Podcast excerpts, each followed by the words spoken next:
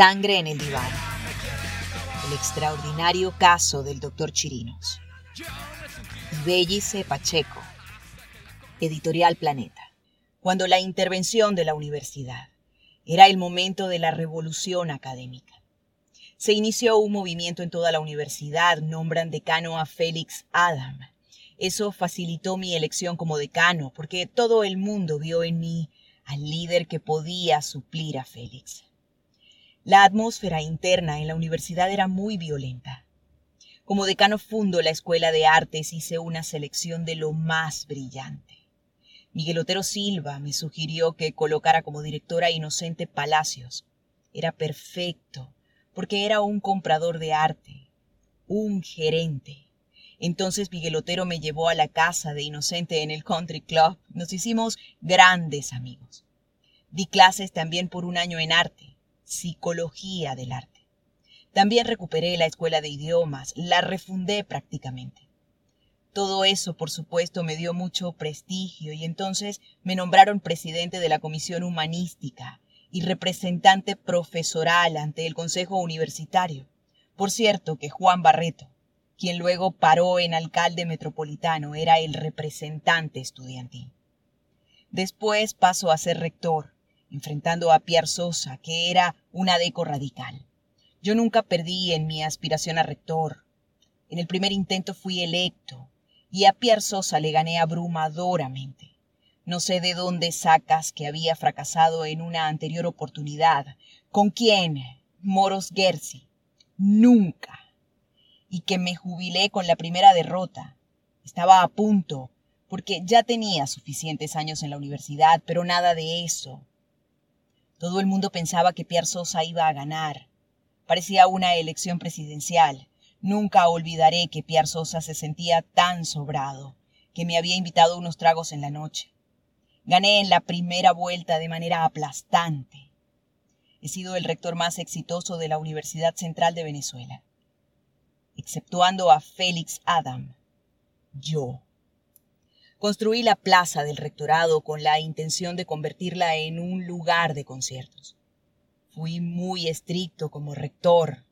Recibí el rectorado de manos de Rafael José Neri, cardiólogo. Fue difícil con la Facultad de Derecho, que se oponía a que le quitáramos el estacionamiento. Gané la pelea y de qué manera. Después se hizo una asamblea, por cierto, que la voy a hacer otra vez cuando salga de todo esto que me está pasando porque el actual decano es muy amigo mío, del mismo pueblo donde yo nací.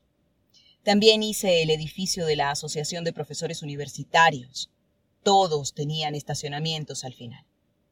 Yo le di a los abogados, sobre todo a los profesores, es que cuando ustedes van a la esquina de pajaritos o a ver un cliente, no caminan. Es mucho caminar hasta la plaza Las Tres Gracias. Les dije de todo.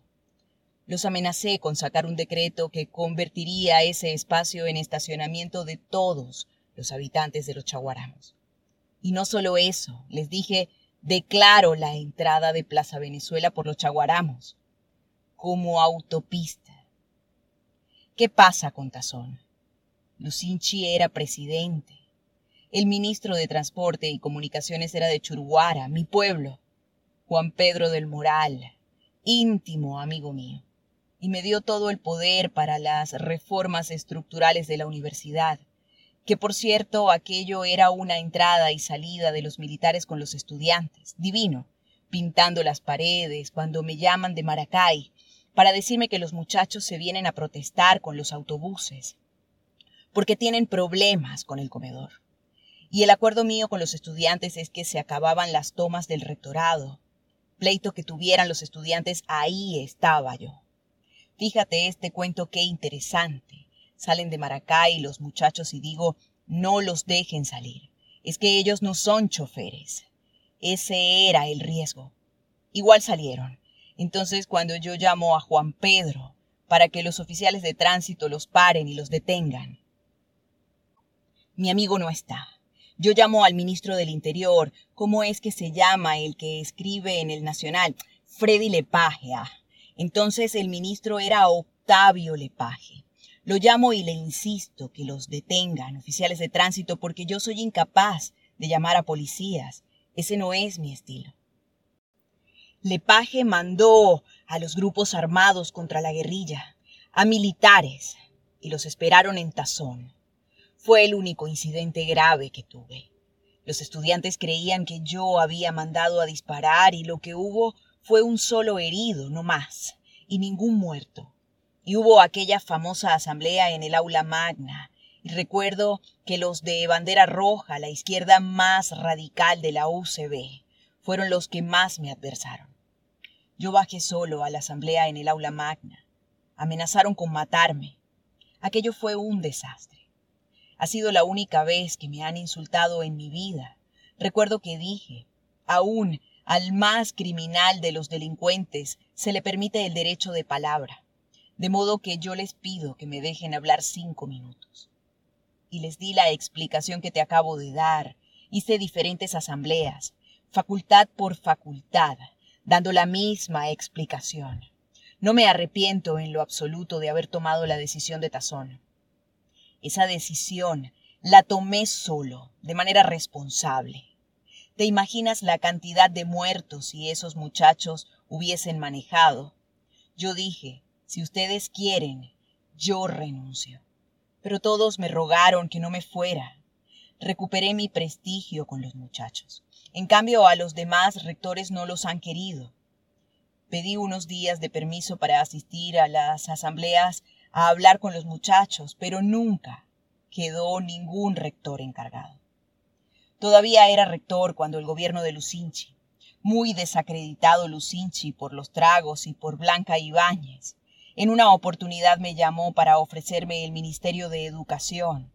Él había quedado impresionado con mi actuación en las reuniones del Consejo Nacional de Universidades.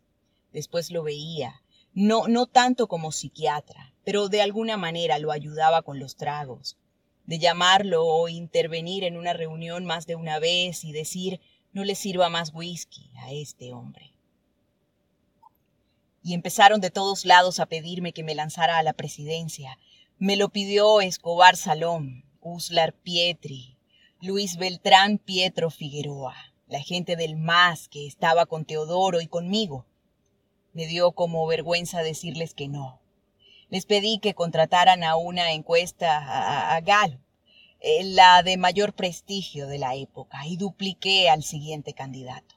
En Valencia, Maracaibo, Caracas. ¿Qué iba a hacer, pues?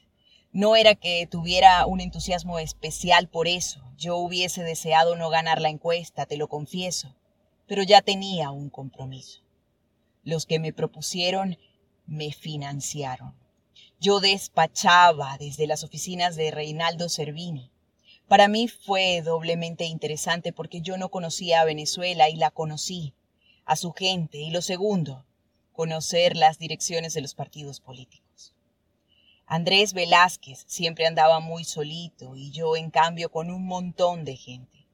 Yo intentaba ayudarlo, fuimos candidatos contra Carlos Andrés Pérez y Eduardo Fernández. También fue candidato Teodoro, quien me pidió que me retirara. Y nos encontramos más de una vez en los aviones, en los aeropuertos. Una vez en Acarigua había como 400 invitados y estábamos tres para debatir. Carlos Andrés Pérez, Eduardo Fernández y yo. Les di una clase de edafología, el estudio de los suelos, una cátedra fundamental de la Facultad de Agronomía y Veterinaria. Recuerdo que les expliqué a todos lo que era la edafología. Hubo un break donde los asistentes hacían preguntas. Me paro al baño y me encuentro a Cap y a Eduardo, que me dicen, Chirinos, aquí vinimos a buscar votos y plata. Eduardo un poco más educado. La varilla que les eché es que apenas salí del baño, se lo conté al público. Les dije, no sé cómo estos tipos que están aquí pueden ser candidatos presidenciales. Los cuatrocientos invitados me sacaron en hombros. No me acuerdo del resultado electoral finalmente, pero yo sabía que ganaba. Lo que sucede es que el acta mata voto. Era lo más frecuente.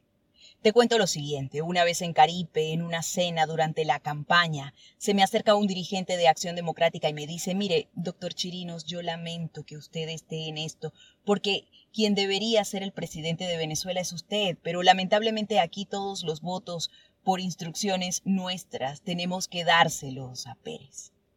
Abrió la maleta del carro y tenía un poco de billetes. Yo sí gané.